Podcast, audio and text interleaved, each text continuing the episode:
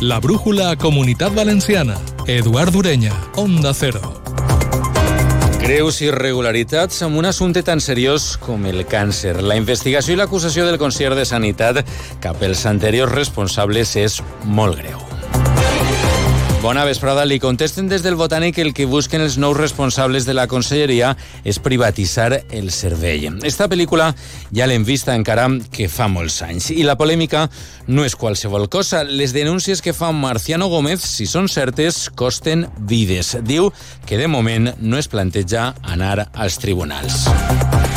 Ara els anem a escoltar i estarem també molt pendents avui que a més s'investiga la mort d'un bebè. Estem a voltes amb la construcció de centres educatius que tant ha donat a parlar a la comunitat i als seus tribunals. També avui, este dimarts, que protesten els treballadors de serveis socials i que els contesta en contundència la vicepresidenta. I avui, que com és dimarts, hem tingut Consell de Ministres i tal i com anunciaven ahir, ha aprovat en la seva reunió ordinària el nomenament de l'expresident de la Generalitat, Ximo Puig, com a ambaixador delegat permanent davant l'Organització per a la Cooperació i el Desenvolupament Econòmic, la OCDE. És en relleu del també exdirigent socialista Manuel Escudero. Recorden, ahir els contàvem que havia renunciat ja a la seva acta de senador.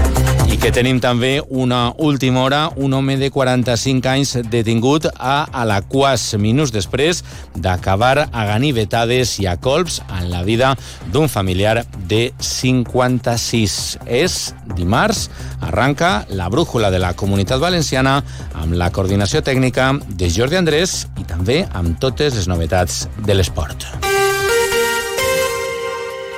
Sanitat ha ordenat investigar possibles irregularitats en la gestió dels programes de garbellat de càncer en els últims anys. Diuen que ho fan davant els indicis d'anomalies detectades en els informes elaborats per tècnics d'este departament. Ho denuncia avui el conseller de Sanitat, Marciano Gómez, denuncia que el programa de detecció precoç de càncer de mama acumula retards de fins a 4 anys i que excedeix el termini de dos anys per a realitzar les mamografies de seguiment a les quals ja estan integrades en el programa. Gómez responsabilitza d'aquestes irregularitats a la mala gestió realitzada pel govern del Botànic, però, com deien, de moment descarta denunciar el cas davant dels tribunals. Esto es producto clarísimo de la discordancia política que existía entre el gobierno del Botán, porque la gestión de salud pública, la gestión de los programas lo hacía Compromís y la acción, los recursos los ponía la Dirección General de Asistencia, que era el PSOE. Y esto es el paradigma del fracaso del mestizaje, que ha llevado a que en este momento tengamos, insisto, entre 150.000 y 200.000 personas, mujeres, pendientes de ser invitadas para el programa de prevención de cáncer de mama.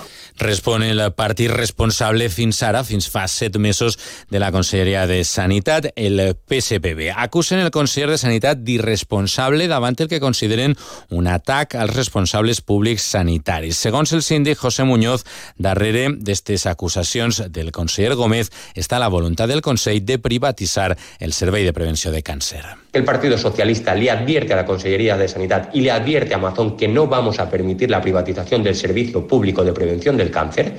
Y en segundo lugar, desde el Partido Socialista queremos poner en valor todo el trabajo realizado por los profesionales públicos sanitarios de la Comunidad Valenciana, cuyo trabajo es ejemplar y es un orgullo para todos los valencianos y valencianas.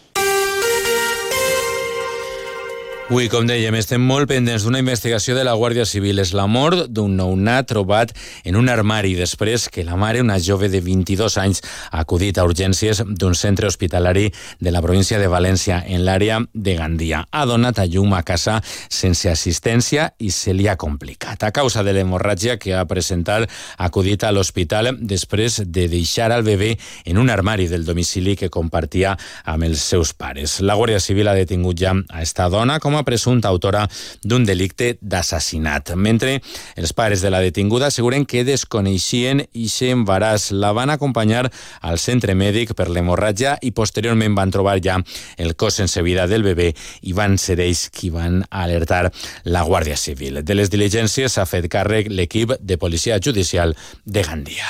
La brújula Comunitat Valenciana. Parlem d'educació, parlem de construcció, perquè familiars d'alumnes de centres educatius de diversos municipis de la comunitat s'han concentrat avui davant les portes de col·legis i d'instituts per a reclamar l'execució de les obres de millora del pla edificant, obres plantejades per l'anterior govern del Botànic i que ara l'equip directiu del PP ha suspès. La Federació d'Associació de Pares i Mares d'Alumnes, la FAMPA Penyagolosa, denuncia que la Generalitat ha retallat 122 milions d'euros el pressupost d'este 2024 que estava destinat a aquest pla edificant només a Castelló. Lorena Pardo. L'entitat denuncia la falta de recursos per a dotar adequadament els centres i les comunitats educatives de Benicarló, Borriol i Betxí. Els principals afectats s'han concentrat davant l'anul·lació del pressupost de les obres dels seus centres. Josep Albiol, portaveu de FAMPA. Mostrem la nostra preocupació arran de la pràctica desaparició del programa edificat no? i sobretot de les afeccions que té a les comarques de Castelló. Arran de l'aprovació dels pressupostos de la Generalitat per al present any 2024 ens trobem pues, que un total de 53 obres planificades en 38 poblacions de les comarques de Castelló que en total suposaven això, 285 milions d'euros, han desaparegut eh, de, realment dels, dels pressupostos. No? Avui la situació ha passat a majors per a l'alumnat de l'IES Ramon Cid de Benicarlo, que ha iniciat dos dies de vaga per a denunciar les deficients condicions del centre, incloent instal·lacions obsoletes, problemes de temperatura, falta d'accés als banys i materials insuficients per a les classes pràctiques. També hem viscut eh, concentracions en localitats com ara Guardamar, Sagunt, Burjassot o Albalat dels Tarongers protestes que han rebut el suport dels grups de l'oposició. Diu el síndic socialista José Muñoz que la inversió i la planificació del Botànic va ser la dient en lugar de ayudar para que lo que funciona bien, que es la construcción de colegios, la construcción de institutos, que se han ejecutado en los últimos años más de 600 millones de euros. A pesar del éxito de ese plan, el Partido Popular, el señor Mazón, en un alarde de sectarismo, en un alarde de partidismo, lo que está haciendo es paralizar la construcción de colegios. Per la seva banda, el síndic de Compromís Joan Valdoví ha contestat el conseller José Antonio Rovira, qui va argumentar que els centres eh, projectats i que ara no s'executaran eren municipis governats per Compromís i que, a més, mancaven d'informe. Assegura Valdoví que tenen informe de fiscalització de la intervenció de la Generalitat i que hi ha consistoris de tots els signes polítics. Diu que eren tots de compromís. Mentira. La delegació més gran és un ajuntament del Partit Popular, concretament l'Ajuntament de Benicarló, i per tant n'hi ha ajuntaments de tots els colors. En concret, el Pla Edificant, una de les comarques on més es va invertir és en la Vega Baja i ahir precisament no és la comarca on compromís traga resultats més eixerits. I que ningú pot entendre com un conseller d'Educació pot estar en contra de construir escoles. La portaveu d'Educació del PP en les Corts, Beatriz Gascó, assenyala que Compromís agita el carrer per a tapar, diu, la seva pròpia ineficàcia exigint ara la construcció dels centres que no van fer en vuit anys. La izquierda ha convertido Edificar en un arma para la manipulación política, cuando debería sonrojarles que de los 1.639 millones de euros presupuestados solo ejecutaron el 23%, lo que pone de manifiesto la hipocresía y la doble moral de compromiso.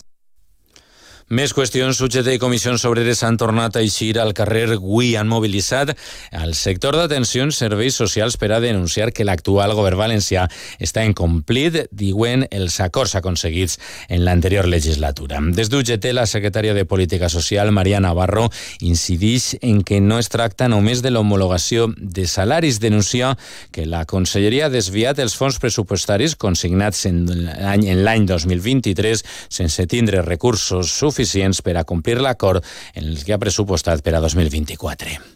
Y a la respuesta que nos han dado de que están pagando a las empresas es cierto, pero ese dinero que están pagando no repercute en absoluto ni en la mejora de los salarios ni en la mejora de los servicios. Es una deuda que hay que pagar, pero no se puede quitar el dinero a la acción concertada para pagar la deuda. El gobierno lo que debería de hacer es un plan a largo plazo y sentarse a negociar.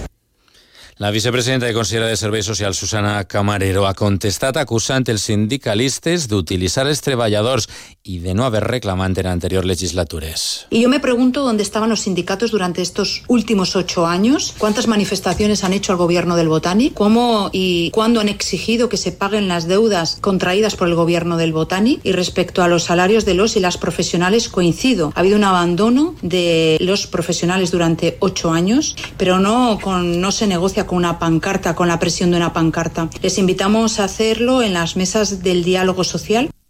Matí avui de reunions a les Corts entre diversos grups parlamentaris i el comitè d'empresa de la factoria Thyssen Group Galmer a Sagunt. L'objectiu, donar amb una solució davant el tancament que ja ha anunciat la direcció de la companyia Onda Cero Sagunt, Ramon Pérez amb retrets polítics en un sentit o en un altre segons la formació, però el ben cert és que totes elles han coincidit a defensar el manteniment de la factoria. Sentim Salva Aguilella del PP, José Muñoz del PSPB i Vicent Marçà de Compromís. Se está trabajando desde el minuto uno en intentar salvar los más de 100 puestos de trabajo directos. Esto es una cuestión de Estado. Que ThyssenKrupp Calmet continúe en Sagunto es una cuestión de Estado para la comunitat valenciana. Un tancament davant del qual el govern del Partit Popular i Vox no han fet absolutament res. De tancar, ThyssenKrupp Calmet destruirà 150 llocs de treball directes al camp de Morvedre, a més dels indirectes. El Front Abolicionista ha tornat a demanar avui que la llei d'espectacles i la de carreteres permeta multar proxenetes i puters que abusen sexualment de les dones en situació de prostitució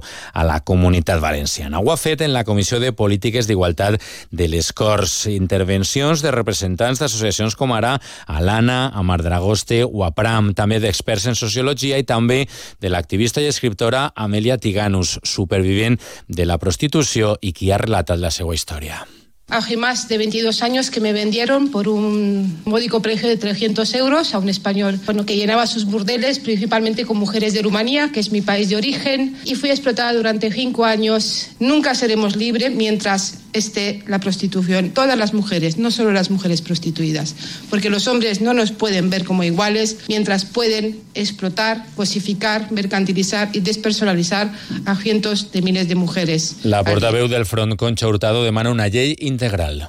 La penalización del proxenetismo y de los puteros, esto es fundamental, esta es la clave. El 80% de los hombres dejarían de consumir prostitución si esto les genera algún tipo de antecedente. O sea, es una solución muy fácil, porque además son ellos los que fomentan la trata con su dinero y son los que dañan la salud de las prostituidas.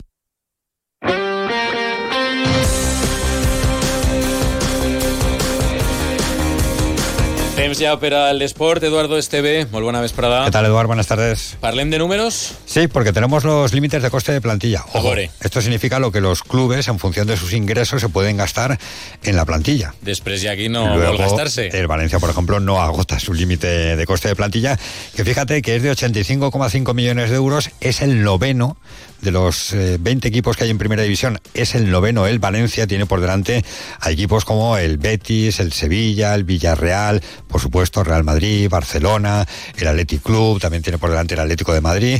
El que más gasto tiene es el Real Madrid con cerca de 727 millones de límite. El Valencia tiene 85,5. Luego tenemos al Villarreal, por ejemplo, que está en sexta posición con 143,9 millones de euros de límite de coste de plantilla y en segunda división eh, encabeza la tabla el Elche con 23 millones de euros, es un recién descendido, mientras que el Levante mantiene su coste de, o límite de coste de plantilla en 4,7 millones de euros, lo que le sitúa decimonoveno. Es decir, por detrás solo tiene a la Morevieta, al Huesca y al Villarreal B, que es un filial y que computa con el primer equipo. Bueno, pues estos son los costes, los límites, no los costes, sino los límites de coste de plantilla que ha hecho hoy públicos la Liga de Fútbol Profesional una vez pasado el mercado de invierno. En lo deportivo, en el Valencia, la buena noticia se llama Diego López. Hola, Victorio, buenas tardes. ¿Qué tal, Eduardo? Buenas tardes. Te cuento en lo deportivo en el Valencia, que el equipo ha vuelto al trabajo esta mañana en la ciudad deportiva de Paterna para comenzar a preparar el partido del fin de semana frente al Granada y lo ha hecho con la buena noticia de ver a Diego López sobre el terreno de juego. El futbolista asturiano, que recordemos eh, sufría esa fractura de pómulo en el partido del día 3 de febrero contra el Almería, lo ha hecho con la máscara protectora y en principio la idea es que estuviese para jugar contra el Real Madrid, pero quiere acortar plazos y dependiendo cómo evolucione durante la semana podría ser la principal novedad en la lista de convocados de cara al fin de semana. Siguen también a buen nivel Andrea Almeida, que podría ser la otra gran novedad, mientras Thierry Rendal ha comenzado a trabajar en solitario sobre el césped de la ciudad deportiva. Mañana nuevo entrenamiento, recordemos el partido domingo, mejor dicho sábado, a partir de las 2 de la tarde, ese Granada-Valencia. Gracias, Víctor. En el Villarreal, adelanta la jornada, el viernes, frente a la Real Sociedad. Hola, Víctor Frank. La plantilla del Villarreal ha vuelto esta mañana al trabajo. Preparan los amarillos el partido de este próximo fin de semana frente a la Real Sociedad. Partido viernes por la noche con la duda hasta última hora de Alexander Sorlot. En una jornada donde el Villarreal ha presentado nuevo patrocinador y ha hablado el presidente de la entidad, Fernando Roch, que se ha mostrado convencido de que el equipo saldrá de la zona baja de la tabla clasificatoria y ha asegurado que hay puestas muchas esperanzas en hacer esta campaña una buena Europa League. Gracias, Víctor. En el Elche, como decíamos, son los primeros en segunda división, el límite de coste de plantilla. Hola, Felipe Canals, buenas tardes. Hola Edu, buenas tardes. El Elche sigue siendo el equipo de segunda división con más límite salarial, una vez cerrado el mercado de invierno. Se ha reducido, eso sí, respecto a verano en apenas 90.000 euros, pero el Elche es el equipo con bastante diferencia de segunda división con mayor margen por delante del Real Valladolid. En el plano deportivo, hoy jornada de descanso y mañana toca volver al trabajo con la mente puesta en el Cartagena. Mañana pendientes también de la sanción a Sebastián Becasese. Y el Eldense cerró anoche la jornada en segunda con derrota por la mínima en el campo del Tenerife. Gracias, Felipe. En Alicante, cambios en el banquillo del Hércules. Hola, David Esteve. Hola, buenas tardes. Movimientos en el banquillo del Hércules, porque Félix Carballo, el que era segundo entrenador de Rubén Torrecilla, ha dejado la disciplina blanqueazul por diferencias con el propio entrenador. Ha tomado la decisión Torrecilla después de que Félix Carballo fuese también su segundo ayudante en el Castellón, la etapa de Torrecilla en el conjunto Oreyud. Mañana se estrenará el segundo entrenador y el hombre nuevo de confianza del propio técnico. Gracias, David. Esto es lo que tenemos hasta ahora en el mundo del deporte. Fíjate, ¿eh? Real Madrid 727 millones. El segundo es el Atlético con cerca de 300. 400 de diferència de límite de coste de plantilla. Set vegades més que el Villarreal i entre sí, 8 i 9 més que el València. Imagina't. Això és com ho tenim. Gràcies, Edu. Adeu. Una vesprada. I de l'oratge avui hem de tornar a parlar d'un rècord, perquè aquest hivern ha trencat ja el rècord que ja havia establert en l'any 65-66. Es converteix ja aquest hivern abans inclús que s'acabe en el més càlid de la comunitat valenciana des que hi ha de registres climàtics. Se superen ja 0,4 graus el rècord de fa 58 anys. Diu Aimet que l'hivern era l'única estació de l'any que encara conservava un rècord en hivern del segle XX i que ja s'ha superat en guany. Les estacions més càlides es concentren en els anys 2022 i 2024 i són estivern, la primavera i l'estiu de l'any passat i també l'estiu i la tardor de 2022. De moment, per a demà, marcat el dimecres pels intervals nuvolosos, sense descartar alguna boira a primeres hores. Les temperatures pràcticament sense canvis, si de cas algun lleuger ascens. Dijous, això sí, pujaran més les temperatures. Serà abans de caure una miqueta divendres. Continua ja la brújula amb Rafa La Torre. Passen molt bona nit. Fins demà.